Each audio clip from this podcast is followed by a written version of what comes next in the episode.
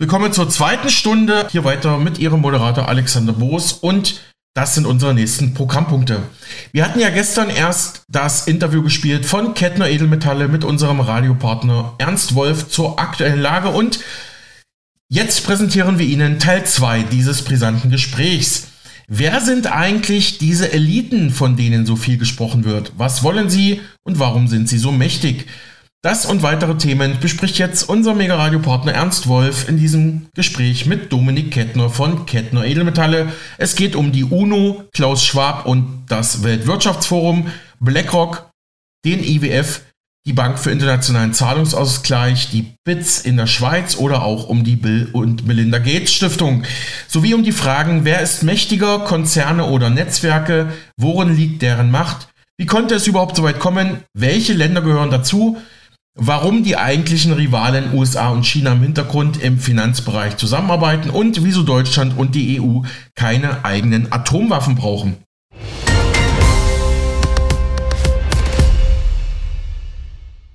Wir haben die absolut unfähigste Regierung, die es jemals gegeben hat. Und das hat einen Grund. Diese Leute sind nämlich leicht zu steuern und leicht zu manipulieren. Ein Herr Habeck hat selber von Wirtschaft keine Ahnung. Der ist zu 100 Prozent abhängig von seiner parlamentarischen Staatssekretärin. Und das ist eine Frau aus dem Hause BlackRock. Also es gibt keine Datenströme auf der Welt, die mehr fließen, ohne dass sie von diesen großen Konzernen da in irgendeiner Weise entweder kontrolliert oder manipuliert werden. Außerdem hat dieser digital-finanzielle Komplex es mit den sozialen Netzwerken geschafft, also die ideologische Weltherrschaft zu übernehmen. Also den Leuten wird nur das geboten, die Leute können nur das hören, sehen und lesen und, und mitbekommen, was diese Konzerne ihnen äh, äh, gestatten. Das ist das alles Entscheidende in unserer Zeit. Also die Welt ist noch nie von einer so kleinen Minderheit in so effizienter Weise kontrolliert worden wie in unseren Tagen. Das Geldsystem, unter dem wir leben, ist zerbrochen. Das ist in der Weltfinanzkrise von 2007, 2008 zerbrochen. Ist bisher künstlich am Leben erhalten worden, liegt aber im Moment in seinem Endstadium, wird also nicht auf Dauer Bestand haben. Deswegen muss er dieses neue Geld einführen. Dieses neue Geld bedeutet aber nichts anderes als die Einführung eines neuen Feudalismus oder einer neuen Sklavengesellschaft unter diesem neuen Geld, weil das bedeutet das Ende aller Demokratie und das Ende aller Freiheit. Und da muss er sich natürlich darauf vorbereiten und deswegen schränkt er unsere Rechte in einem nie dagewesenen Maße im Moment ein. Kurz vor unserem Webinar am Mittwoch, das einen riesigen Anklang bekommen hat, möchte ich ernst noch mal zu den aktuellen Geschehnissen einladen, denn was gerade passiert, übersteigt jedes Maß.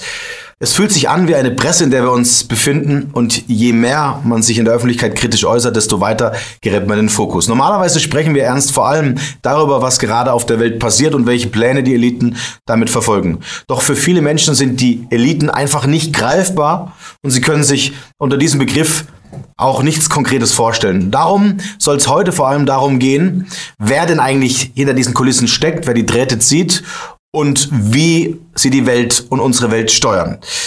The stage is yours. ja. ja, ich denke, dass wir es im Moment mit der äh, größten Macht haben, die es jemals im Hintergrund gegeben hat. Mit der haben wir es zu tun, und zwar mit dem digital-finanziellen Komplex. Also im letzten Jahrhundert waren es die amerikanischen Großbanken, die die Welt beherrscht haben. An der Wall Street ist eine Veränderung eingetreten. Da sind es heute die großen Vermögensverwalter mit BlackRock, Vanguard, State Street und Fidelity an der Spitze. Das sind die äh, bisher stärksten Finanzunternehmen, die es jemals gegeben hat. Dann haben wir ja seit den 70er Jahren des letzten Jahrhunderts eine neue Entwicklung gehabt, nämlich die Entwicklung der Digitalindustrie. Und diese Digitalindustrie hat es ja geschafft, alle anderen Industriezweige inzwischen zu durchdringen. Und da hat sich natürlich auch ein Wasserkopf gebildet. An der Spitze dieser Digitalindustrie stehen im Silicon Valley Unternehmen wie Apple, Alphabet, Amazon, Microsoft und Meta. Alleine diese fünf haben im Moment einen Börsenwert von über 11 Billionen Dollar. Man muss sich vorstellen, Apple war 2018 das erste Unternehmen, was einen Börsenwert über einer Billion erreicht hat. Die sind im Moment auf dem Weg zur dritten Billion, sind aber überholt worden von Microsoft, die jetzt die Nummer eins sind, die inzwischen bei über drei Billionen angekommen sind. Also das Entscheidende dabei ist jetzt, dass die äh, Vermögensverwalter der Wall Street gleichzeitig die größten Aktionäre dieser IT-Konzerne sind, die IT-Konzerne wiederum äh, die Daten und die ganzen Finanzströme der Vermögensverwalter äh, bearbeiten, sodass da eine Art Symbiose entstanden ist und damit also die größte und stärkste Kraft, die es jemals auf dieser Welt gegeben hat. Viele fragen sich, wer dann eigentlich mächtiger ist. Sind es diese Konzerne, also der, wie du ihn nennst, digital-finanzielle Komplex?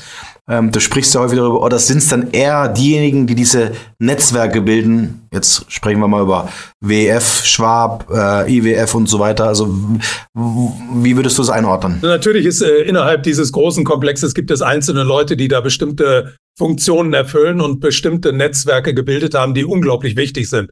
Also für mich das äh, wichtigste Netzwerk der Welt ist tatsächlich das World Economic Forum zusammen mit den Vereinten Nationen, zusammen inzwischen auch mit der Weltgesundheitsorganisation.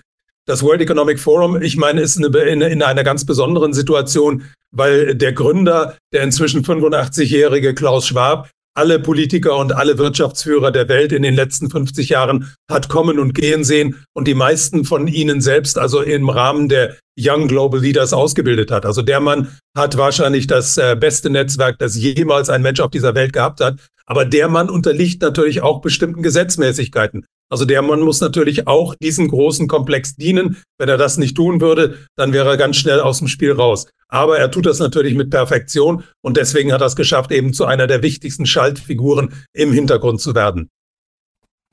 Ja, danke. Ähm, ich habe übrigens in unserem Webinar, vielleicht für diejenigen, die noch nicht wissen, am 21. Februar um 19 Uhr geht's los. Dort könnt ihr euch noch ein Ticket sichern. Ich habe da ein spannendes Video drin, wo Klaus Schwab selbst auf der Bühne sitzt und erklärt, welche Politiker in welchen Ämtern sitzen, die Young Global Leaders waren, ja, wie man die Regierungen so formt, dass sie WF getreu sind. Es ist wichtig, das zu wissen, um auch den Plan ein bisschen besser zu verstehen, über die wir da am Mittwoch reden werden. Also sichert euch gerne euren Platz. Ernst, nächste Frage. Aus welchen oder deiner Meinung nach aus welchen Institutionen und Teilen besteht denn dieser Komplex? Sind da auch staatliche Institutionen und Zentralbanken beteiligt? Naja, dieser Komplex hat sich alle möglichen äh, staatlichen Organisationen inzwischen unterworfen, weil er so stark geworden ist und so mächtig geworden ist.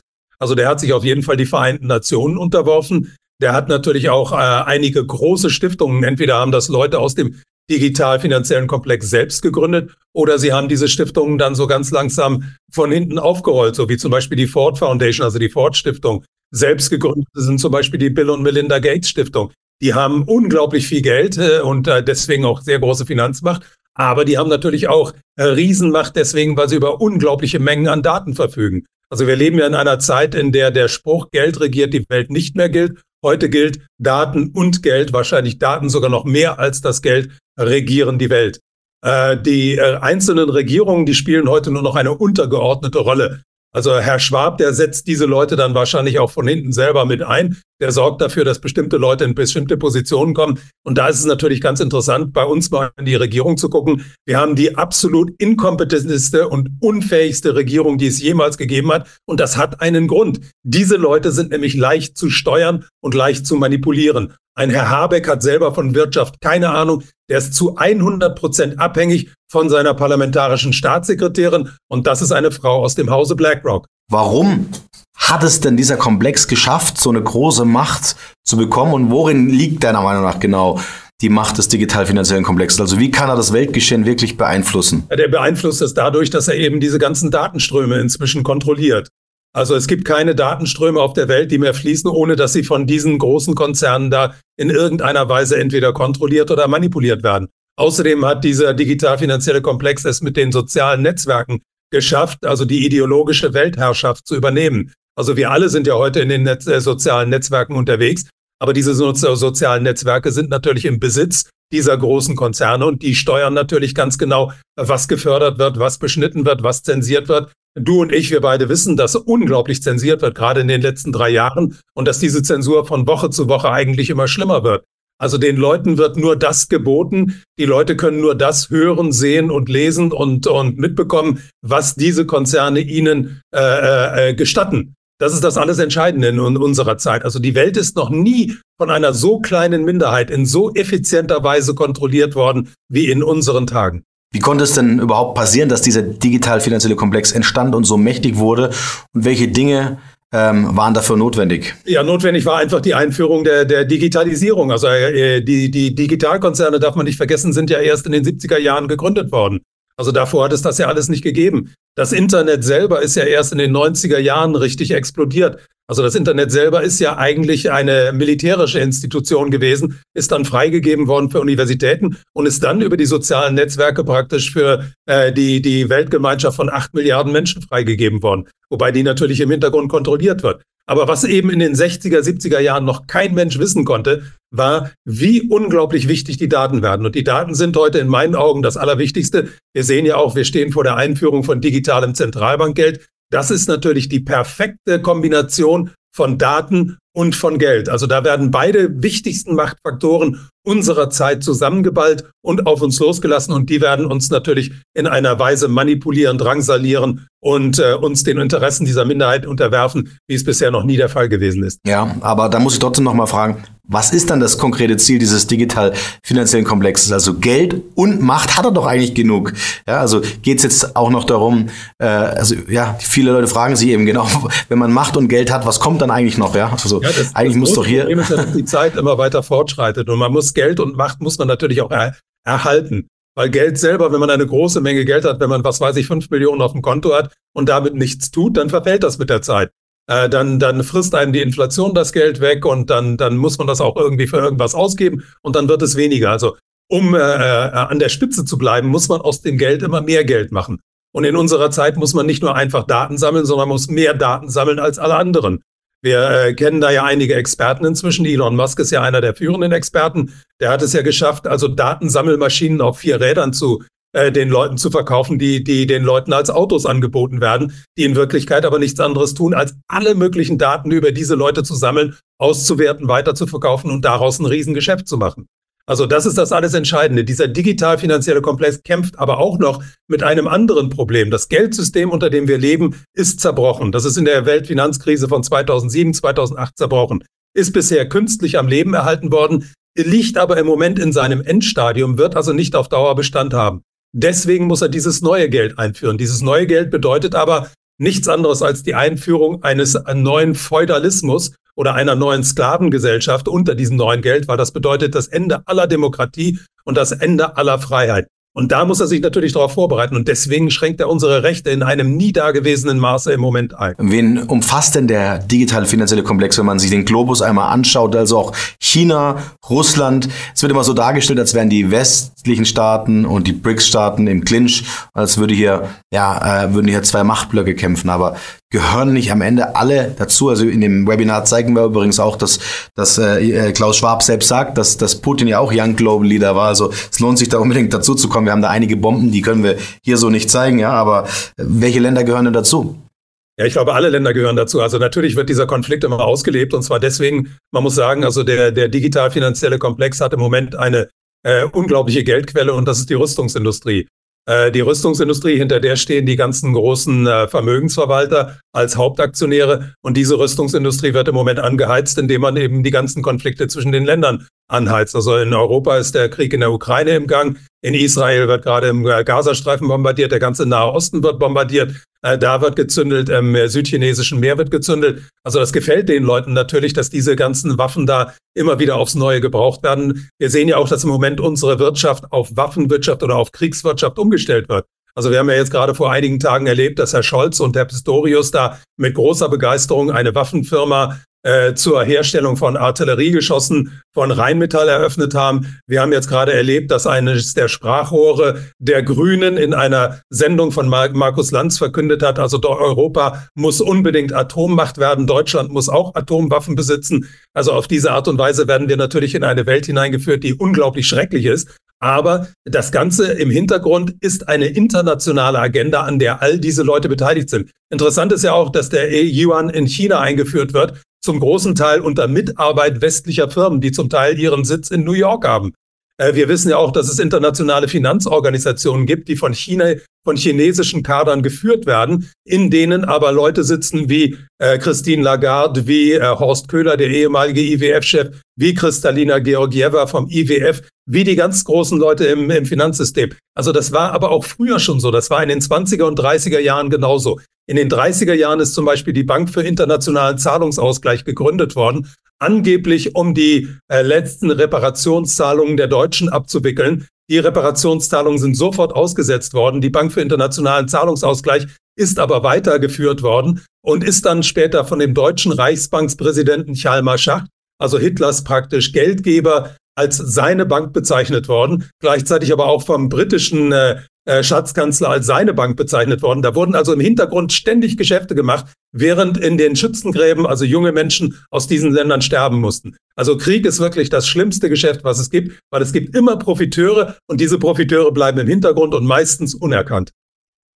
Ja, was viele auch zu Witz nicht wissen, dass es als Mutter der Zentralbanken gilt, also die Zentralbank der Zentralbanken, die natürlich auch genau hier mit großem Interesse am digitalen Zentralbankgeld mitarbeitet. Aber passieren denn überhaupt, wenn man sich die ganze Welt anschaut, noch irgendwelche äh, großen Ereignisse zufällig oder ist das alles der digital-finanzielle Komplex, also Kriege, Wirtschaftskrisen, die mediale Steuerung, das Fake News und KI und so weiter das große neue ausgemachte Ziel sind. Dann das Interview mit Tucker Carlson die Menschen, also ich habe das Gefühl, ja, ähm, all das, was passiert, findet irgendwie immer seinen Ursprung in dieser Steuerung dieses Komplexes. Ganz genau, das werden ja bestimmte Sachen dann auch einfach hochgespielt. Also interessant ist, dass Tucker Carlson am 8.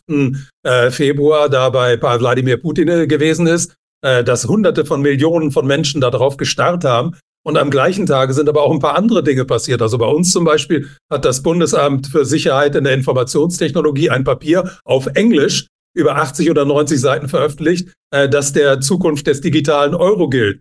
Interessant ist auch, dass die Reserve Bank of India an dem Tag verkündet hat, dass die digitale Rupie demnächst zweckgebunden ausgegeben wird. Also das sind die wirklich wichtigen Informationen, weil das wichtigste Projekt, was im Moment auf der Welt läuft, ist die Vorbereitung der Einführung von digitalem Zentralbankgeld. Das ist das Projekt Nummer eins, was im Hintergrund läuft und von dem wir alle abgelenkt werden sollen. Also wir sollen nicht wissen, dass uns programmierbares Geld äh, erwartet, das zweckgebunden ist, das ortsgebunden sein wird, äh, das auch zeitlich limitiert ausgegeben werden kann und das uns an ein Sozialkreditsystem wird binden können. Also all das sollen wir nicht wissen und deswegen werden wir Tag für Tag abgelenkt. Genau, wie sich die Macht des digital-finanziellen Komplexes weiterentwickeln wird, wie ihr euch schützen könnt vor der voranschreitenden Digitalisierung, was ihr tun könnt, um eure Finanzen bestmöglich abzusichern. Darüber sprechen wir dann mit Ernst gemeinsam am Mittwoch am 21. Februar um 19 Uhr in unserem kostenlosen Live-Webinar Finanzielles Schutzschild. Sichert euch gerne einen der Plätze. Hier geht es zum Link. Ernst wird auch über, seinen aktuellen, äh, über seine aktuelle Vortragstour reden. Wir haben spannende Informationen und spannenden Content, den wir hier so nicht teilen können. Das letzte Video mit Ernst und mir seht ihr hier. Vergesst nicht, euch einzutragen. Wir freuen uns auf euch. Bis dahin. Sagt unser Radiopartner Ernst Wolf im zweiten Teil dieses aktuellen Gesprächs mit Kettner Edelmetalle und Dominik Kettner. Nächstes Thema. Die Ungleichheit in der Welt steigt immer weiter an. Die Kluft zwischen Arm und Reich ist global so groß wie nie zuvor so die aktuelle Oxfam-Studie, die immer zeitgleich mit dem Weltwirtschaftsforum erscheint, wie unser Radiopartner Marc Friedrich betont. Was das für uns bedeutet, warum die Schere zwischen Arm und Reich immer weiter auseinanderklafft, wer hinter der Oxfam-Studie steckt, wem sie perfekten Nährboden bietet, was am Ende die Forderungen an unsere Politik im Bereich Armut sind und was die aktuellen Debatten rund um Vermögensabgaben und ein Vermögensregister der Europäischen Union und der Bundesrepublik Deutschland damit zu tun haben. Das erfahren Sie jetzt in dieser neuen spannenden Folge Finanzielle Intelligenz von und mit Marc Friedrich und mit diesem ARD-Tagesschaubeitrag am Anfang. Weltweit wächst die Kluft zwischen Arm und Reich. Wie die Entwicklungsorganisation Oxfam mitteilte, hungert auf der Erde mittlerweile jeder zehnte Mensch. Gleichzeitig haben 95 Lebensmittel- und Energiekonzerne im vergangenen Jahr ihre Gewinne mehr als verdoppelt. Besonders groß sind die Gegensätze in Deutschland. Vom Vermögenszuwachs, der in den Jahren 2020 und 2021 hierzulande erwirtschaftet wurde, flossen 81 Prozent an lediglich ein Prozent der Bevölkerung. Die restlichen 19 Prozent gingen an die große Mehrheit der Bürger. Die Ungleichheit in der Welt steigt immer weiter. Die Kluft zwischen Arm und Reich wird immer größer und ist aktuell so hoch wie noch nie. So das Ergebnis der jährlich erscheinenden Oxfam-Studie. Und das ist natürlich der perfekte Nährboden für soziale Spannungen, aber natürlich auch für Umverteilung und Vermögensabgaben für einen übereifrigen Staat. Doch was ist dran an den Aussagen dieser Studie? Werden die Reichen tatsächlich immer reicher und die Armen immer ärmer? Oder dienen solche Studien tatsächlich nur dazu, den Weg frei zu machen für noch mehr Steuern, noch mehr Vermögensabgaben, noch mehr Planwirtschaft, Umverteilung und Sozialismus? Und ihr wisst ja, ihr ahnt es schon wieder, die vor allem uns Bürger, normalen Bürger treffen werden, nämlich nicht die Superreichen, weil die haben ihr Geld schon längst in Sicherheit gebracht. Und damit herzlich willkommen zu einer neuen spannenden Folge Finanzielle Intelligenz. Mein Name ist Marc Friedrich von der Honorarberatung Friedrich und Partner Vermögenssicherung.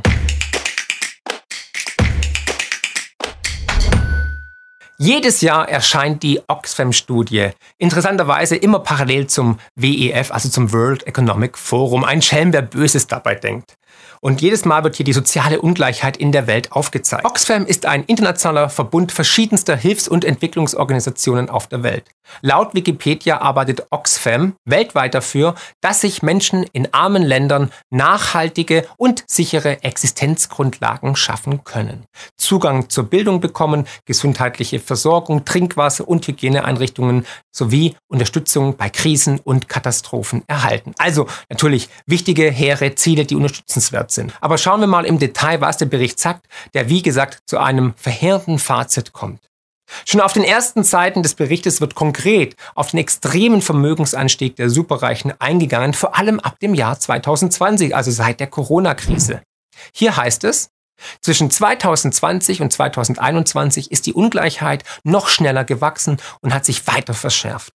26 Billionen US-Dollar, 63 Prozent des gesamten neuen Vermögens hat sich das reichste 1 Prozent angeeignet, während 16 Billionen US-Dollar, 37 Prozent an die restlichen 99 Prozent der Weltbevölkerung gingen. Ihr erinnert euch, ich habe damals gesagt, diese Krise, diese Corona-Krise wird dafür genutzt, damit Geld umverteilt wird von unten, von der Mitte, von oben nach ganz, ganz oben. Und dieser Vermögenstransfer wird hier in Zahlen nochmal unterstrichen und bewiesen. Und dieser gigantische Anstieg hängt natürlich damit zusammen, dass vor allem die Assetpreise, also die Preise von Aktien, Anleihen, Immobilien und so weiter extremst durch die Notenbanken aufgepumpt worden sind, aber auch durch die Fiskalpakete der Staaten. Also durch Umverteilung, durch Checks, die verteilt worden sind und so weiter. Und Aktien besitzen nun mal eher die Reichen. In Deutschland hat man ja über die letzten 20 Jahre alles dafür getan, dass die Deutschen bloß die Finger von dem Teufelszeug Aktien lassen und stattdessen die viel sicheren Riester- und Lebensversicherungsverträge abschließen, die natürlich mit deutschen Staatsanleihen hinterlegt sind. Auch hier wiederum ein Schelm, wer Böses dabei denkt. Ne? Wird hier etwa gemeinsame Sache gemacht zwischen Politik und Versicherungswirtschaft, damit der Rotz überhaupt an die Menschen kommt? Man weiß es nicht. Auch muss man an dieser Stelle anmerken, dass Oxfam nur auf die Zahlen seit 2020 anspielt und der ein oder andere wird es mitbekommen haben, aber vor allem im letzten Jahr ging es bei vielen Tech-Aktien und Anleihen ordentlich bergab. Also hier wurde wieder Vermögen vernichtet. Vor allem der Anleihemarkt ging richtig in die Knie. Für deutsche Anleihen war es sogar das schlechteste Jahr seit 1949 und für US-amerikanische Anleihen das schlechteste Jahr seit über 200 Jahren. Ein zentraler Punkt, der immer wieder im Bericht auftaucht, ist die sogenannte Schere zwischen Arm und Reich, die immer immer wird. Und das ist natürlich auch in Deutschland zu beobachten. Die Reichen seien der absolute Krisengewinner, heißt es. Von dem gesamten neuen Vermögen, das zwischen 2020 und 2021 in Deutschland erwirtschaftet wurde, gingen 81 Prozent an das reichste Prozent, während die restlichen 99 Prozent nur 19 Prozent erhielten. Auch mein lieber Freund, der Ökonom Marcel Fratscher, wird im Bericht mit folgender Aussage zitiert. Die soziale Schere geht momentan weiter auf und zwar noch stärker als in der Pandemie. Die rekordhohe Inflation zum Beispiel wirkt extrem unsozial, weil Menschen mit geringem Einkommen viel stärker darunter leiden. Und wir wissen ja, Marcel Fratscher hat immer recht. Ich möchte nur daran erinnern, dass er mich bei Twitter jetzt geblockt hat. Um auf Marcel Fratsche zurückzukommen, man muss fairerweise sagen, ja, er hat natürlich recht. Die Inflation trifft vor allem diejenigen, die sowieso große Probleme haben, über die Runden zu kommen.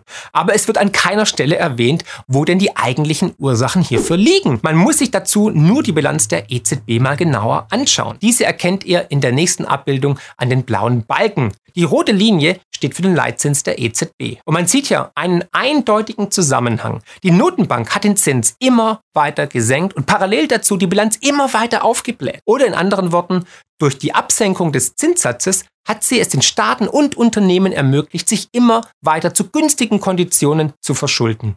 Dadurch sind natürlich Zombie-Unternehmen entstanden, die jetzt reihenweise umkippen durch die Zinserhöhungen, aber auch Zombie-Staaten. Und gleichzeitig hat sie aber auch diese Schuldpapiere aufgekauft, da der Markt natürlich für Staaten wie Italien oder Griechenland viel höhere Zinsen verlangen würde. Man dachte jahrelang, man hätte das Perpetuum mobile der Finanzwirtschaft erfunden, aber jetzt wird die Luft rausgelassen. Die Anleihen sind gefallen, die Zinsen steigen und die eine oder andere Bank muss Abschreibungen tätigen. Und sogar jetzt der Bundesrechnungshof warnt davor, dass die Deutsche Bundesbank rekapitalisiert werden muss, weil Milliarden an Verlusten wohl in den Bilanzen schlummern durch die steigenden Zinsen und die fallenden Anleihenpreise. Ihr seht auch, wie stark der Anstieg seit Corona ist. Hier wurde massiv Liquidität ins System gepumpt und gleichzeitig ist allerdings während Corona die Produktion zurückgegangen. Als die Wirtschaft dann wieder geöffnet wurde, als man uns also wieder aus unserer Stallhaltung entlassen hat, ist die Nachfrage auf ein geringes Angebot gestoßen. Und jeder, der ein Grundverständnis von Ökonomie hat, weiß, dass dies nur eines bedeuten kann, nämlich steigende Preise. Und jetzt hat man ein 40-Jahres-Hoch in der Inflation gesehen, kratzt sich am Kopf und überlegt, wie kann das nur sein? Ja, der Jim Cramer der deutschen Ökonomie, Marcel Fratsche, hat ja immer wieder darauf gespielt und gesagt, ja, das wird schon vorbeigehen, es ist nicht so schlimm, Pustekuchen, es ist genauso gekommen. Und Frau Lagarde hat zuletzt erst gesagt, natürlich, dass die Inflation verursacht wird durch die Klimaerwärmung, durch ähm, die Klimakatastrophe. Climate change affects inflation. And inflation is the beast that all central bankers, whether they wear a green jacket or not, ja, Stimmt.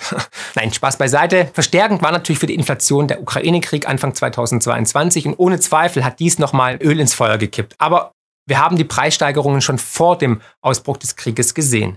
Ebenfalls ist die Verschuldung über Jahre enorm gestiegen und im Corona-Jahr 2020 ist die Schuldenlast laut IWF um nochmals krasse 28 Billionen Dollar weiter gestiegen. Also lasst euch das mal auf der Zunge vergehen. Das ist eine, eine Zahl mit zwölf Nullen. Das sind pro Bürger auf der Erde 4500 Euro neue Schulden in nur einem Jahr. Und die Schuldenquote, also die Verschuldung im Verhältnis zum weltweiten Bruttoinlandsprodukt, ist von 227 auf 256 Prozent gestiegen und zuletzt sogar auf 303 Prozent zum weltweiten BIP. BIP. Absurd. Wir sind jetzt bei 360 Billionen Schulden weltweit. Und wer profitiert am Ende davon, wenn das Geld immer billiger wird? Logisch diejenigen, die Vermögen besitzen, denn die Superreichen kommen als erstes zu den besten Konditionen an das günstig frisch gedruckte Geld, das ist der sogenannte Cantillon-Effekt, und investieren dieses Geld wieder in alles, was nicht bei drei auf den Bäumen ist. Das können Immobilien, Aktien sein, aber auch Oldtimer oder seltene Kunst. Und jetzt kommt natürlich die Politik raus und fordert Enteignungen. Klar, viele Politiker sehen solche Studien wie die von Oxfam als ja, Anlass dazu, endlich dagegen vorzugehen, indem man die normal verdienenden Bürger endlich mal mehr entlastet und Anreize schafft, dass dieser mehr privat in seine Altersvorsorge investieren kann. Konzerne wie Amazon, Apple und Co werden zur Kasse gebeten und gleichzeitig will man endlich die Schuldmacherei der Staaten und dem endlosen Gelddrucken der Zentralbanken ein Ende bereit. Lol. Genau all das wird natürlich nicht gefordert. Stattdessen werden die alten Sozialismuswerkzeuge aus der Mottenkiste gekramt und ausgepackt und so forderte zum Beispiel Katrin Göring-Eckardt von den Grünen eine Vermögensabgabe in Deutschland. Sie sagt, gesellschaftlichen Frieden sichern wir auch, indem alle so mithelfen, wie sie können. Menschen mit sehr hohen Vermögen können und und müssen angesichts der multiplen Krisenfolgen mehr abgeben.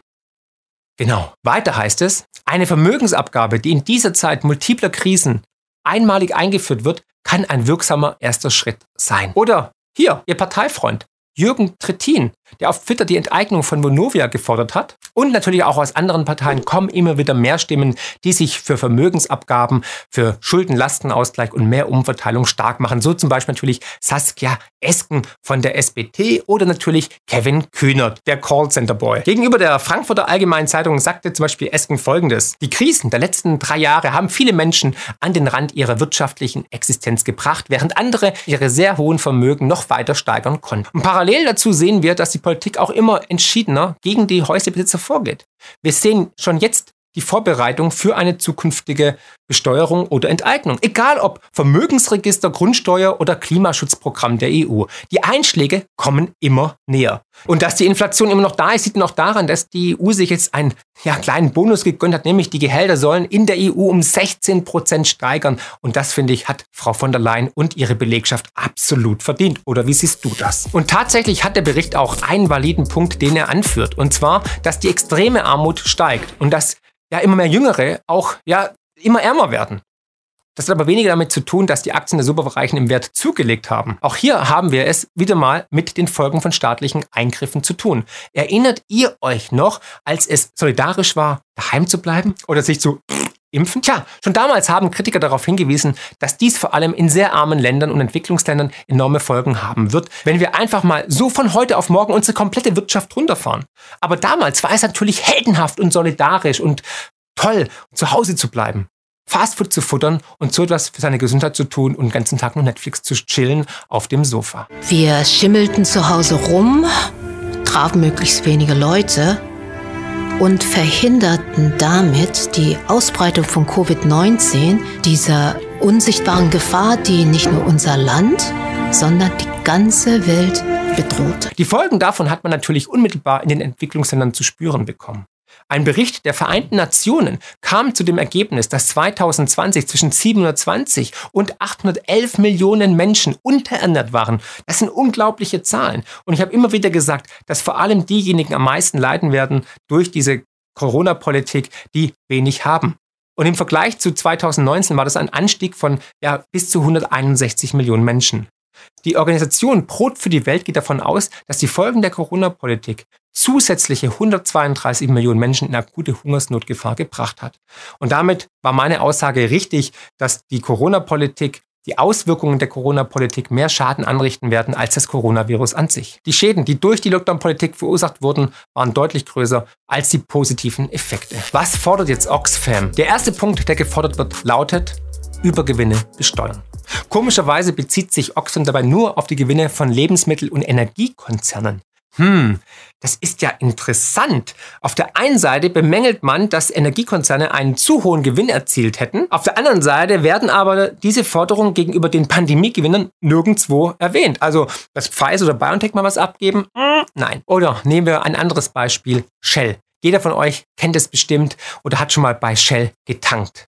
Im letzten Jahr hieß es für den einen oder anderen wohl eher Hell statt Shell. Aber Spaß beiseite. Shell konnte im letzten Jahr seine Gewinne im Vergleich zum Vorjahr mehr als verdoppeln. Ohne Frage ein Gewinner der Energiekrise. Und nehmen wir dazu mal den Vergleich mit dem Pharmakonzern Pfizer, der mit Biotech zusammen die Corona-Impfung herausgebracht hat. Pfizers Gewinn lag im Jahr 2020 bei rund 9,6 Milliarden US-Dollar, 2021 schon fast bei 22 Milliarden Dollar und 2022, haltet euch fest, bei 31,3 Milliarden Dollar.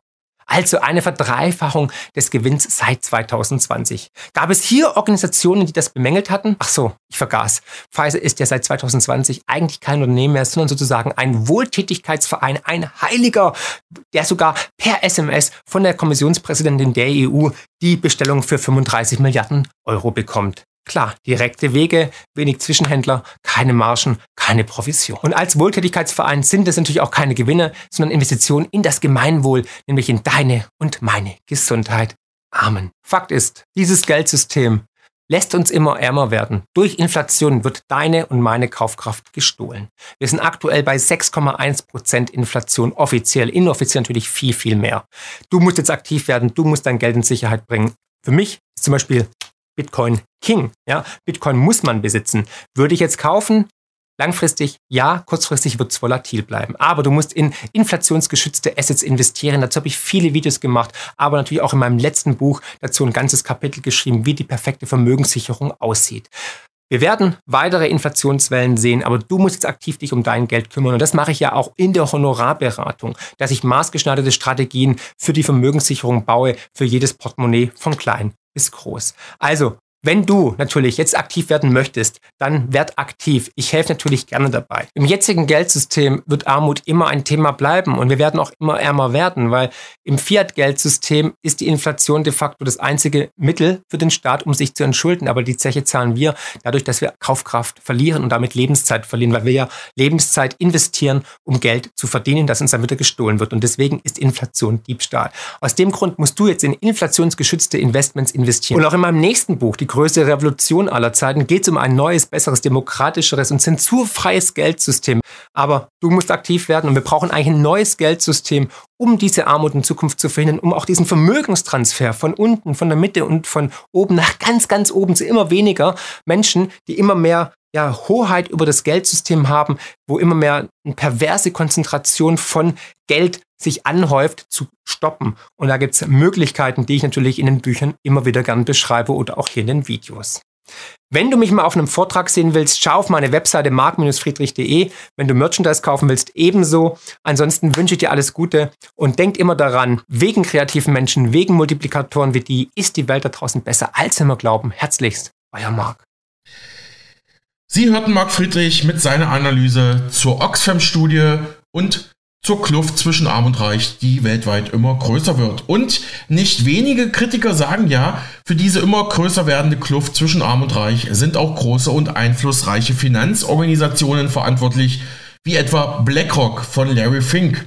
Was unser Interviewgast Dr. Werner Rügemer, Ökonom aus Köln, BlackRock-Kritiker und Vorkämpfer für die sozialen Menschenrechte am großen US-Investment- und Finanzgiganten BlackRock konkret kritisiert und wie BlackRock bereits massiv eingekauft und investiert ist in wichtigen deutschen Wirtschaftszweigen wie dem Immobiliensektor. Das hat er meiner Kollegin Ilona Pfeffer bei einer Anti-BlackRock-Konferenz in Berlin erklärt. Herr Rügenmer, BlackRock ist so ein großer Begriff, der geistert immer mal wieder durch die Presse. Kaum jemand kann etwas damit anfangen. Also man weiß, es ist ein Finanzverwalter und äh, er ist nicht unbedingt, oder ein Kapitalverwalter, ist nicht unbedingt ähm, ja, gut für uns. Also das hört man so ein bisschen. Aber ich würde gerne wissen, wie betrifft BlackRock uns, normale Bürger? Wie greift der in unser Leben ein? Also dieses Unternehmen, wie greift das ein und wie spüren wir das? Ja, BlackRock ist in Deutschland beispielsweise der größte Aktionär auf dem Wohnungsmarkt. Also BlackRock hat im Laufe der letzten zehn Jahre sich als Großaktionär in die sechs größten Wohnungskonzerne Deutschlands eingekauft, beziehungsweise durch seine Aktionärseigenschaft äh, diese privaten Wohnungskonzerne noch größer gemacht, als sie vorher waren. Ne, der größte, bekannteste private Wohnungskonzern, in, denen Black, in dem BlackRock auch der größte Aktionär ist, ist Vonovia mit 550.000 Mietwohnungen in Deutschland. Und dann ist äh, BlackRock auch noch führender Aktionär in den fünf nächsten privaten Wohnungskonzernen in Deutschland, bei Deutsche Wohnen, bei LEG, das ist der größte Wohnungskonzern in Nordrhein-Westfalen und drei weiteren.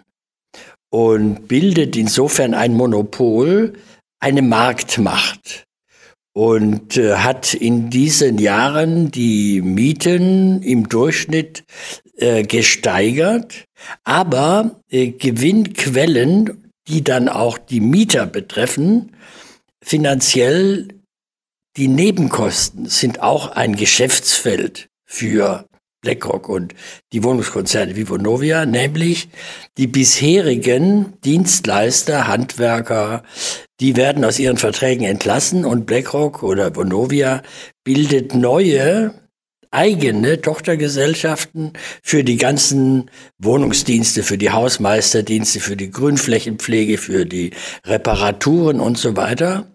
Und da weil das dann eigene Tochtergesellschaften sind von BlackRock Vonovia, werden die Gebühren erhöht, aber das Personal wird ausgedünnt.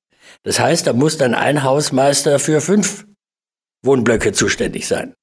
Und die Dienste werden natürlich dann schlechter, aber sie werden teurer wo dann eben auch Menschen davon betroffen sind, sind die bisherigen Beschäftigten in der Wohnungsverwaltung, eben in diesen Diensten und so weiter. Da wird das Personal A reduziert und B schlechter entlohnt.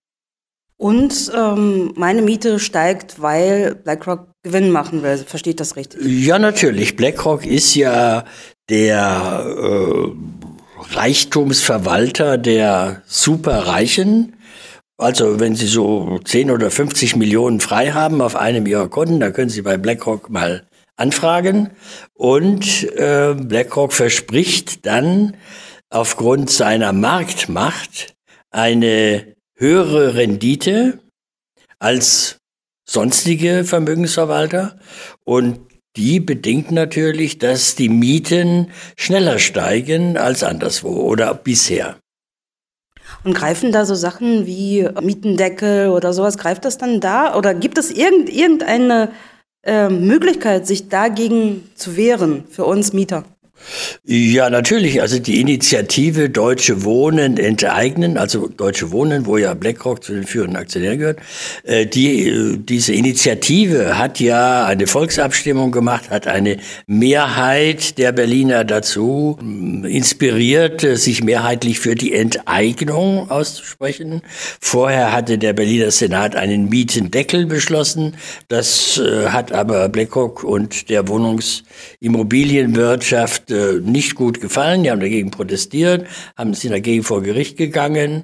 Und äh, also insofern haben die bisherigen Maßnahmen sowohl aus der Bevölkerung wie aus der äh, parlamentarischen Politik nicht geholfen, die Mieten zu bremsen. Und insofern müsste man aus diesen Erfahrungen heraus zu stärkeren Maßnahmen greifen. Wie könnten die aussehen? Ja, also die Enteignung äh, wäre ein solches Mittel. Das heißt also die Überführung in gemeinwirtschaftliche Strukturen, das heißt mit Mieterbeirat, mit äh, also da haben wir ja Vorbilder, das heißt äh, seit äh, äh, in der Zeit der Weimarer Republik nach dem Ersten Weltkrieg wurden ja deutschlandweit in Hunderten von Städten kommunale genossenschaftliche Wohnungen Wohnungsunternehmen äh, gebildet, ja, wo also zum Beispiel keine Gewinne ausgeschüttet werden durften, sondern da musste eben alles, was durch die Mieten und so weiter an Einkommen reinkam, musste für die Erhaltung, für Reparaturen und so weiter, Gartenpflege aufgewandt werden. Also dieses Modell ist also schon hundertfach in Deutschland, auch in anderen Städten praktiziert worden.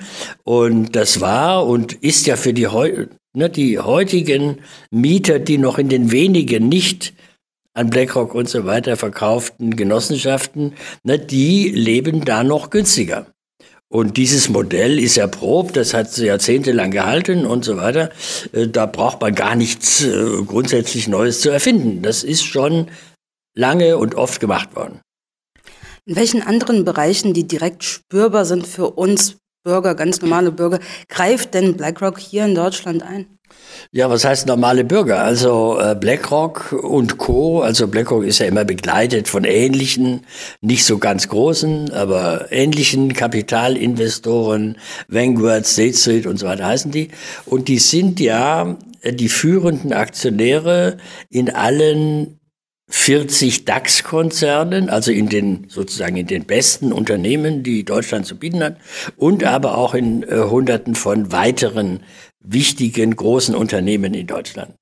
Und äh, das ist ja eine Konzentration von Macht, also gleichzeitig führender Aktionär in 100, 200 der wichtigsten, größten Unternehmen in Deutschland zu sein, ist ja eine Marktmacht, die dazu führt, dass immer mehr im Dienste des Gewinns für die Kapitalanleger ausgelagert wird, äh, Löhne gesenkt werden äh, oder äh, Fusionen organisiert werden. Also beispielsweise äh, BlackRock war führender Aktionär bei Monsanto, Chemiekonzern in den USA, und bei Bayer.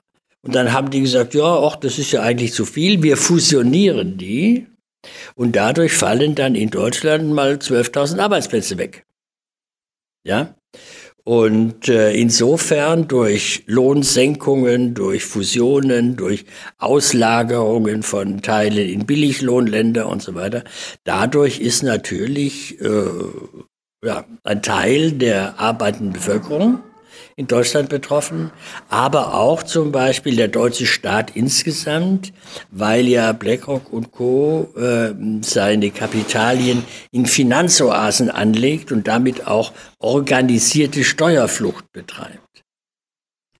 Das heißt, US-amerikanische Vermögensverwalter, die also mit dem Geld von Superreichen ähm, Investitionen tätigen, denen gehört im Prinzip in Deutschland ja, die Unternehmenswelt, wenn man das so subsumiert. Ja, die, die wichtigste Unternehmenswelt, auch zum Beispiel die wichtigsten deutschen Banken, ne, die gehören ja auch zu den 40 DAX, da Deutsche Bank, Commerzbank, ne, da sind BlackRock und Co. mit die führenden Aktionäre.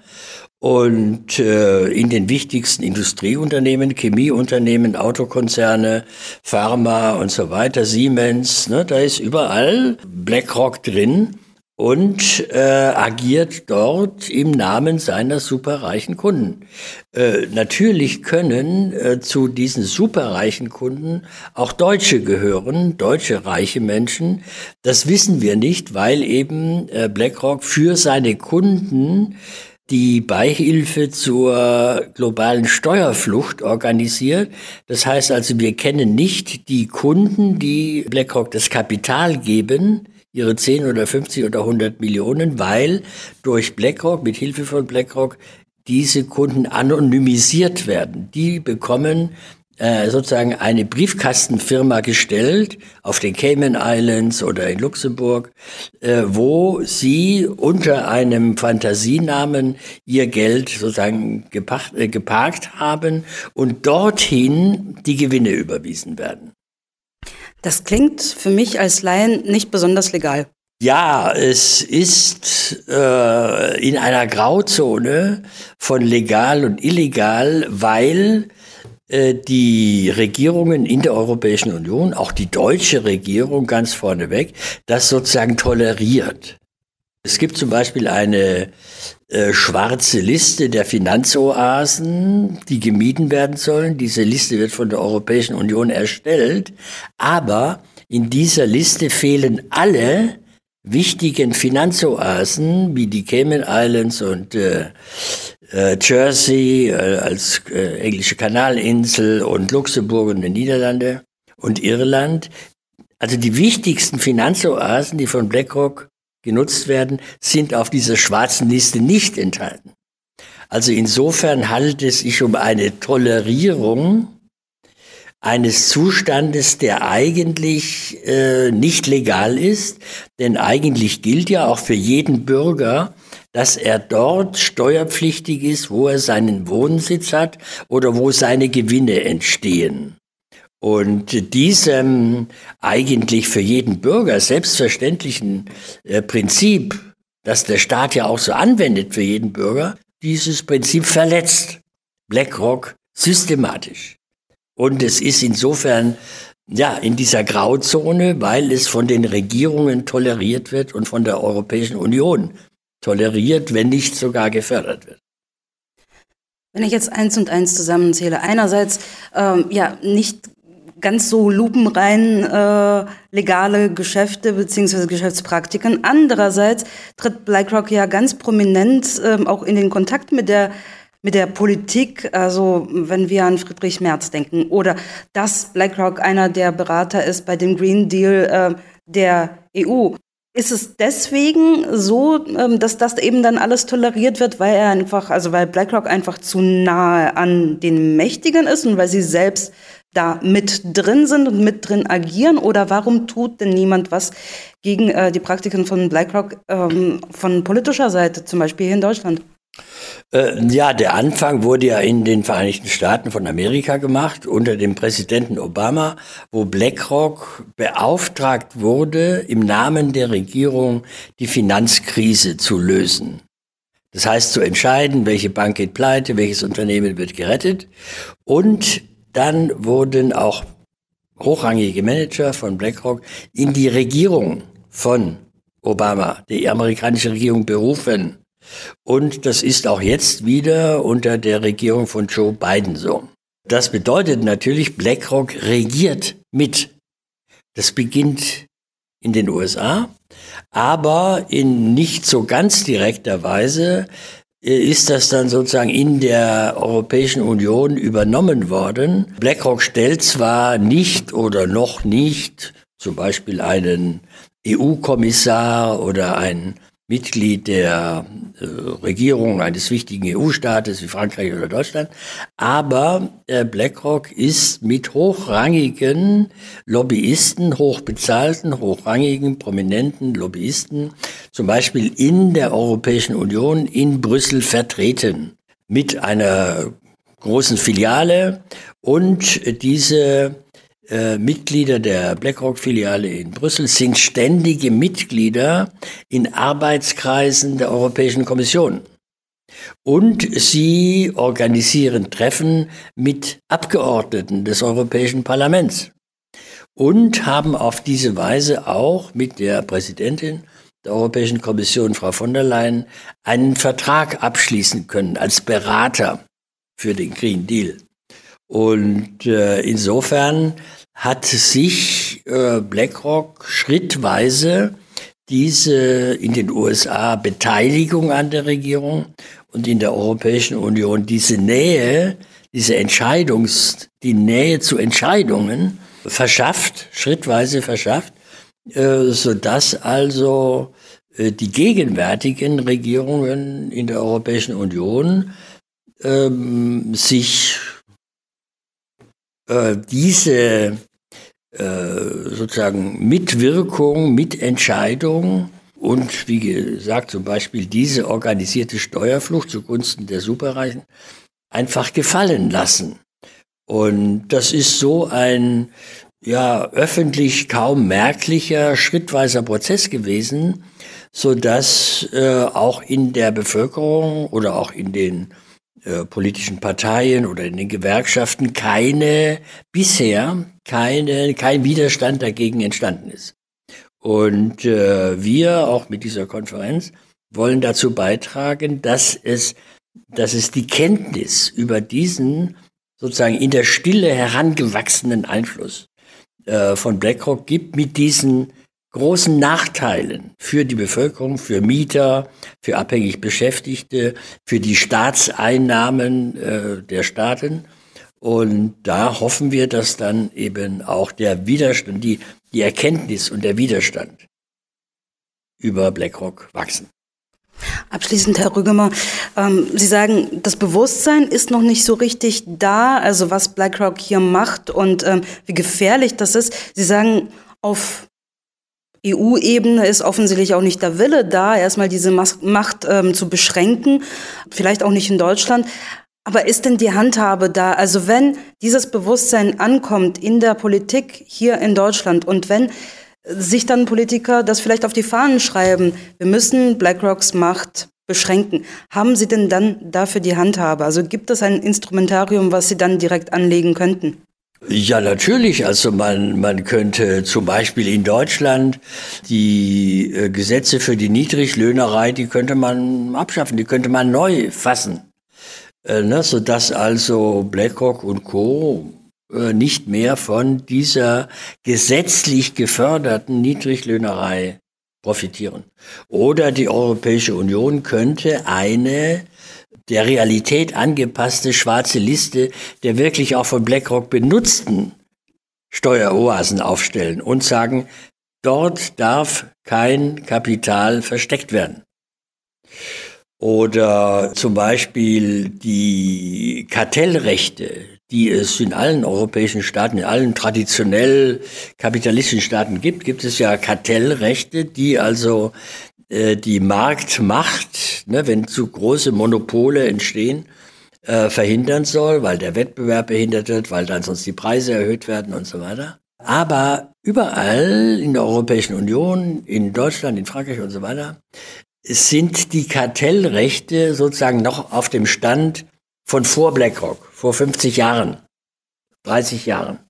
Sagt der Kölner Ökonom und BlackRock-Kritiker sowie Buchautor Dr. Werner Rügemer Unsere Kollegin Ilona Pfeffer hat mit ihm gesprochen und mit diesen Worten verabschiede ich mich für heute. Vielen Dank für Ihre Treue und bitte schalten Sie auch morgen wieder ein, ein wenn es heißt Mega Radio aktuell.